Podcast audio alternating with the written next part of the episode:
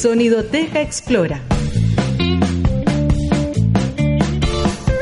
Un programa del Par Explora de CONICIT Los Ríos, de la Dirección de Vinculación con el Medio de la Universidad Austral de Chile. Vamos a conversar ahora con em, Karin Soto, que es encargada de instrumentos, profesora. Sí, de ciencias. De ciencias. Ciencias, me encanta Em, ciencia. vamos a conversar un poquito porque el, hay un tema súper importante que también está en, bo- en boga, porque qué bueno que esté en boga también, em, que es el tema de eh, la- eh, ciencia y género, educación y género también, También, en este caso. que van como ligadas. Eh, tenemos van harta- van conversar. súper ligadas. sobre el tema. Hay mucho que conversar y muchas estadísticas que nos trae hoy día. Sí. Sí. Sí, hoy día he preparado eh, un... Hizo la tarea. Sí, hice la tarea, hice la tarea como me pidieron y traje algunas estadísticas bien relevantes que, ver, ¿qué- qué pasa con- que da cuenta de la situación de eh, género en ciencia, de la participación de mujeres en, en ciencia, en la academia en específico. em, ¿Qué, qué pasa, por ejemplo, en la academia con, con el porcen- porcentaje de participación, porcentajes de, no sé, Exacto. gente- eh, personas que salen del, de, de las carreras de ciencia Y que después están trabajando. entran, claro, empiezan a trabajar? ¿Cómo, cómo va eso? ¿Qué, qué pasa ahí? Mira, em, trajimos el dato duro, por ejemplo, eh, me basé en algunos informes de la UNESCO y hablaban acerca que eh, a nivel mundial solamente el 28,8% de las comunidades científicas eh, las comprenden mujeres. Hay participación efectiva de mujeres a Pero nivel son- mundial. Son personas trabajando en Pero ciencias mujeres trabajando en ¿Puedes ciencias son el número, por favor? 28,8%. ¿No Es podemos decir, decir que de 3 de cada 10 a- más o menos son... y menos. Uno de cada cuatro. Uno de cada Uno cuatro. de cua- peor. cada cuatro también puede ser que es mujer en ciencia en nivel mundial. En Chile eh, yo creo que no cambia mucho. En Chile eh, la... Claro, generalmente estas estadísticas mundiales que han... Sí, mira, la distribución al menos académica es que el 27% de las mujeres eh, lidera fondos, fo- eh, los Fondesit, que son estos eh, concursos, ¿verdad? claro. Sabemos de investigación. Y solo el 17% dirige centros de investigación en Chile. Es decir, em, actualmente quien lidera los concursos y quienes las investigaciones y quien lidera también los centros de investigación son hombres. Es decir, más de un tercio, obviamente. Eso, eso como una derivación de, lo, del- de la cantidad también de, de, de personas de en un género específico en la academia. O sea, en tanto hay más hombres Es en la academia, básicamente sí. van a, a hacer dirección en, Sí, en pero estos proyectos. Exacto, pero por ejemplo buscando más estadísticas hablábamos eh, acerca de que eh, la, la cantidad de mujeres que ingresan a la universidad es mayor y la cantidad de mujeres también que se titulan de la universidad también es más alta que en relación a los hombres. Pero, Pero, ¿qué es lo que pasa? Antes, antes de pasar, de hecho, Ya. agregarlo porque eh, lo hemos hablado acá en el programa, Ajá. que incluso en, el- en educación, doctorado. en educación, claro, cuando están en el colegio y quieren hacer ciencia, por ejemplo, explora mayor cantidad de mujeres. Siempre Exacto. tenemos mujeres. Siempre, siempre los congresos regionales, ferias científicas son más mujeres. Claro, porque igual uno y eso se trabaja, traduce. exacto. Se trabaja para que el acceso en este sentido sea mayor de mujeres, pero que- ¿cuál es el mayor problema? Es cómo las mujeres van generando su carrera académica en estos centros eh, de investigación, en las universidades y los institutos profesionales. Ahí está el problema. El problema es que si bien a las mujeres se les da un acceso a la educación, se les da un acceso a la comunidad científica, eh, a la hora de enfrentarse con todos estos obstáculos que también van un poco por parte del ser mujer, que de ahí vamos a ver cuáles son los mayores obstáculos que le permiten, o sea, que no le permiten a la mujer eh, escalar esta carrera de investigación, eh, lamentablemente nos quedamos con números abajos nuevamente. Así igual el acceso a la educación, por ejemplo, en magíster, en doctorado, siempre eh, la mujer se eh, distribuye en como sectores de educación, de cuidados como enfermería, en ingeniería y ciencia, es muy bajo el nivel de mujeres que Mm, actualmente STEM. están. Exacto. En carreras STEM, por ejemplo, Que son eh, ciencia, tecnología, ingeniería, ingeniería, que estaba pensando en español y cualquier pegado. ingeniería y matemática. Exacto. Eh, por ejemplo, en ese tipo de carreras es muy baja la participación de mujeres todavía, si bien se ha visto un leve aumento, actualmente eh, las eh, mujeres que entran a estudiar este tipo de magíster, doctorado, postdoctorado, se ven interrumpida su carrera y tienen que regresar finalmente a- al hogar. Claro. Esa también es una de las mayores preocupaciones, porque finalmente lo que hace la mujer es integrarse en el mundo académico, pero el mundo académico no da en realidad o no entiende tampoco las condiciones que tenemos nosotras por ser mujeres y lo que nos, nos ocurre es que terminamos desertando de esta carrera académica. Y también, bueno, No hay, no hay un acompañamiento. no, un- no hay. Mira, de hecho, eh, estaba leyendo delante un- una reflexión de Lorena Valderrama, que es académica de la Universidad de Alberto Hurtado de acá de Chile, que es eh, doctora en Son- Historia y Comunicación de la Ciencia.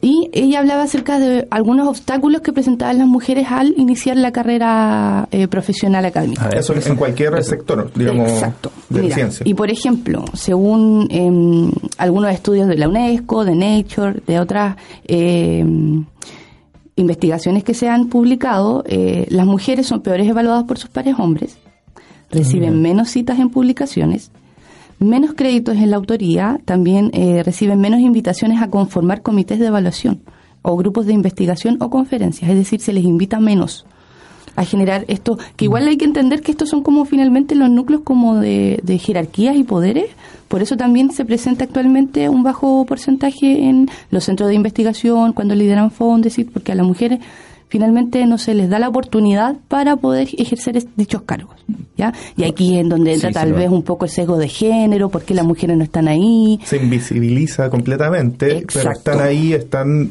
muchas veces Sí, son mucho más capaces recuerdo- en algunos temas y no, no están. Un caso justamente esto, que ah, no recuerdo exactamente el nombre del, de la investigadora ahora, que era investigadora. Eh, tuvo un cambio de género, eh, porque, bueno, era transgénero. Y cuando ya era género masculino, eh, muchas personas se le acercaron investigadores diciendo que su trabajo era mejor que de su hermana. Y era el mismo. Era la La- misma la misma persona, exacto. O increíble. Sí. Vamos, vamos a buscarlo voy a para compartirlo, está interesante. Sí, y entre los otros obstáculos que también presentaba esta académica es que se les contrata menos y se les retiene menos en las instituciones científicas, eh, reciben menos salarios que los hombres. Eso, bueno, no solamente se da en la ciencia, sino que en general en otras áreas también Claro. de la produ- producción del país. Eh, y también una menor orientación profesional y tutoría. Pero esto es como la carga académica. ¿Por qué? Porque también hay que reconocer una carga histórica que lleva la mujer eh, frente a, a- a cómo se presenta en ciertos espacios de eh, en donde tienes que finalmente resistir. eh, y estos otros problemas, ¿cuáles son los que se sufren? Acoso, eh, robo de ideas, sexismo, minimización, discriminación e invisibilización de los logros. Que ya como mujer, muchas veces el tema de, de que cuando somos mamá eh, tenemos que volver al hogar, ¿verdad? Y ahí también se va cayendo la, la, la carrera académica y es lo que no queremos. Queremos también ahí, entra también otra como... em, eh, demandas como por también esta esta paternidad compartida, maternidad compartida, en donde los hombres también puedan... eh, que no es solamente un tema de mujer finalmente, es también un Claro, tema de cómo empezamos a compartir cierto eh, ciertas eh, obligaciones que, que tenemos al momento, por ejemplo, de ser padres y madres. Pero y ahí también entra el tema de, de cómo a los hombres, por ejemplo, yo sé que, no sé, acá un colega estaría muy feliz de que tuviese más tiempo para pasar con su hijo, Claro. el postnatal, ¿verdad? Eh, so- todas esas son medidas públicas que deben ser ya urgentes y que no se dan. Y de hecho, otro dato Pero, estadístico... por ejemplo, ¿qué pasa por y, y- y hasta el día de hoy lo vemos? ¿Qué pasaría si al hombre y a la mujer se le da el mismo tiempo de eh, postnatal No y prenatal? recuerdo qué país lo hizo. Sí, y que, y que disminuye y es una de las, de formas de eh, equiparar la cancha, Sí. muy importante porque ahí no se le da esta carga adicional a las mujeres en que, Creo que fue en Islandia. eh, y, creo que fue en Islandia, y creo sí. que con eso lograron que las mujeres y los hombres se les pague lo mismo. Claro, porque es una carga súper tremenda. Sí. Que, oye, ella no la contratemos porque puede quedar embarazada, o está para- mismo o- ahora. o está- pero en realidad. Para nosotras en educación es igual es, es, terrible porque eh, hay instituciones públicas que a nosotros nos hacen, cuando entramos a, la a educar, eh, nos hacen un examen preventivo. Y en ese examen, sí, un examen preventivo. Y eh, lo que ocurre Chuta. es que muchas veces te piden el test de embarazo. Por- eh, examen preventivo. Examen, exacto. Entonces, y ahí también puede eso eh, Que finalmente pueden no, decidir. no usarlo formalmente, pero sí una presión. Exacto. Decidir si es que te contratan o no, porque finalmente uno es mayor gasto para cualquier institución el tener que ser mamá, porque te tienen que cancelar lo del prenatal o del postnatal. Pero miren, otro dato muy, muy, muy que a mí me llamó la atención es que, eh, según un investigador que se llama Holman, en el año 2018 publicó también estos datos, es que si continuásemos negando eh, en género y ciencia, y continúan las mismas políticas públicas actuales, tendríamos, no, tardaríamos 258 años en equiparar la autoría entre hombres y mujeres en el área como la física. Es decir, si es que nos mantenemos al ritmo que estamos actualmente, tanto en políticas públicas, nos vamos a demorar más de 250 años en equiparar finalmente eh, el tema de las publicaciones, por ejemplo, entre mujeres y hombres en áreas tan complejas como la física. Claro. ¿Ya? Eso. Así sí, porque que... hay, hay, bueno, lo hablabas al, principio, la invisibilización ahí es súper importante. ¿Y, ¿Y qué va a pasar? sí, claro. de idea eso igual ha pasado, claramente. Recordemos el caso más famoso con la cita Curie. Sí, po, sí, todo el tiempo súper minimizada. Claro. Eh, Yo por lo menos lo que decía antes de empezar en el colegio todavía me aparecía, no, Pierre y Marie Curie hicieron esto, pero Oye, no, porque el caballero era... Eh, claro, era como más el ayudante y Marie Curie finalmente era la que se exponía a hacer todas estas investigaciones, ¿verdad? En base a, elementos radioactivos. Claro, estamos en eh, Sonidoteca Explora, acá en la radio UAT 90.1. Estamos conversando sobre género, sobre comunidad científica, vamos a conversar sobre educación. Un ratito más vamos a tener un contacto con el ministro de Ciencia, el doctor Andrés Cube, y eh, por supuesto la invitación es a que nos sigan este programa y todos los anteriores en www.radiowatch.cl. Estamos esperando también sus comentarios acerca de este tema. Sabemos que es un tema súper eh, interesante, un tema que, llama a la conversación. Que eh, tenemos que tomarlo el tema, no, podemos hacer como si no pasara nada. Ahí está, poniendo los comentarios. ¿Alguna pregunta? aguanta la Karin, dicen por ahí. ay. los fans. los fans. Em, en ese sentido, bueno, hay, hay políticas de educación que quieren revertir un poco esto, que quieren ponerla, eh, emparejar la cancha, como se dice en política. Sí, no todo está en oscuro, no todo, está en oscuro, estamos hablando de que este diagnóstico... No todo como en la mañana hoy día que había mucha neblina. Exacto, no, todo está nuboso, sí. Em, qué buenas noticias traes? Sí, es una buena noticia. Un avance que no es perfecto como todos los avances, pero como todos es los un avance. avances, pero sí trata de colocar eh, encima de la mesa todo el tema de eh, la equidad eh, de género en la educación, porque finalmente todos estos temas que estamos hablando comienza desde muy pequeña cuando son cuando hay niños y niñas y se enfrentan a la educación y los tipos de educaciones que, que que les presenta el sistema educativo, ¿ya? Porque, no sé, las niñas, por ejemplo, comienzan a percibirse menos inteligentes que los niños en áreas como las matemáticas desde los seis años. Eso, no es menor. No, puede ser. ¿Cómo? Exacto, pero ¿por qué? Usted que no escucha. Sí, porque lo que pasa es que ahí también... Abuela, abuelita, gato, perrito. Todas las personas que finalmente educan.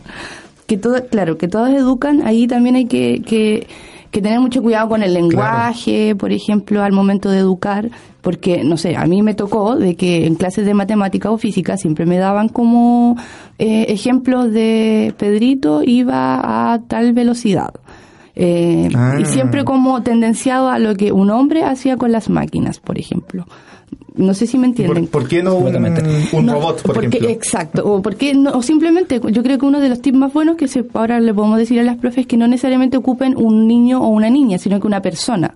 Y ahí tú te liberas Claro. en cierta manera de un sesgo de género de poder ejemplificar mediante eh, hombre, mujer u otro tipo de... O una pelota, ¿por qué ocupar Una- un claro, objeto o- inanimado? Una pelota, una persona. Sí, pero La bueno. pelota va a 20 kilómetros por hora. Miren, entonces yo les traigo ¿Cuántas veces ahora... No sé. claro. Eh, una iniciativa ya, ¿Ya? ¿Qué que, iniciativa?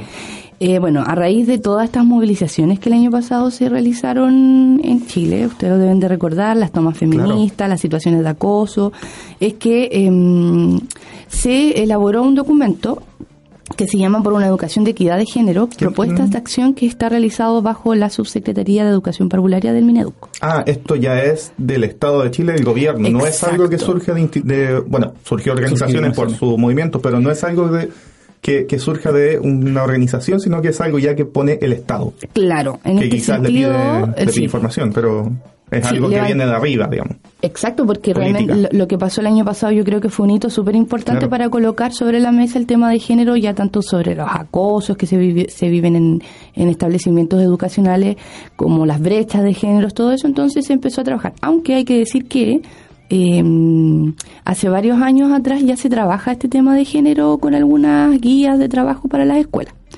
Pero bueno, ahora lo que vamos a presentar son estas propuestas de acción para una educación de equidad de género. a grandes rasgos, ¿qué, qué es lo que...? Es una que- propuesta que tiene seis ejes, seis líneas de acción, en donde está la promoción, el acceso a la participación, por ejemplo, el tema sobre eh, la formación inicial docente, cómo eh, los nuevos profesores y profesoras de este país debiesen formarse en género y en perspectiva de género en las universidades. ¿Ya?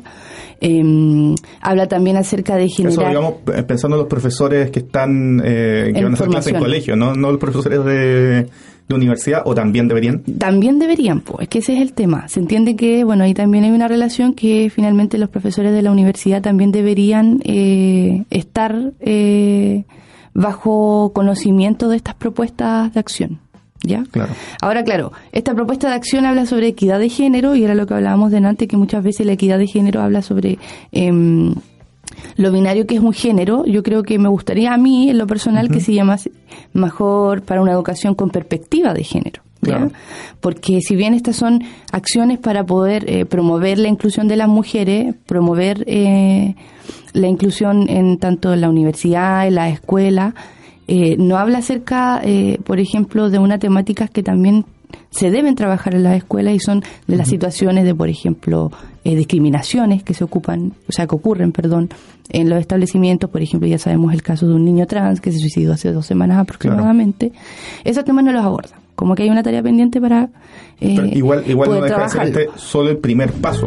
Exacto. Falta ay ay. Ay, ay, música, eh, este es el, el, primer paso entonces falta mucho aún por, por ir eh, porque es súper importante yo creo que trabajar esto desde la escuela pero también formando a profesores y profesoras. Yo creo que nosotros como Explora tenemos un poco esa visión por medio de estos talleres de géneros que hemos hecho a profesionales de la educación eh, a nivel regional eh, que a los profesores les falta un poco de formación en género, formación en discriminación. Que no es algo que esté, que esté en la malla, por ejemplo, de, la, de las pedagogías o, no es algo que se toque. Que o que esté, no sé, en las... Eh, talleres o, capacitaciones que se hacen desde el ministerio. Exacto, eso es una tarea pendiente tanto para, los profesionales que están insertos actualmente como también para los nuevos profesionales que se vienen. Pero eso es lo que viene con esta, claro. esta, nueva propuesta.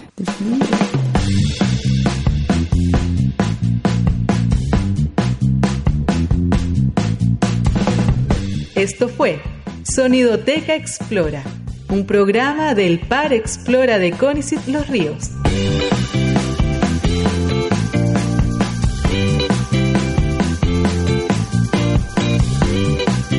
Te invitamos cada lunes de 11 a 12 horas a explorar con nosotros en la 90.1 FM en Radio UAT de la Universidad Austral de Chile.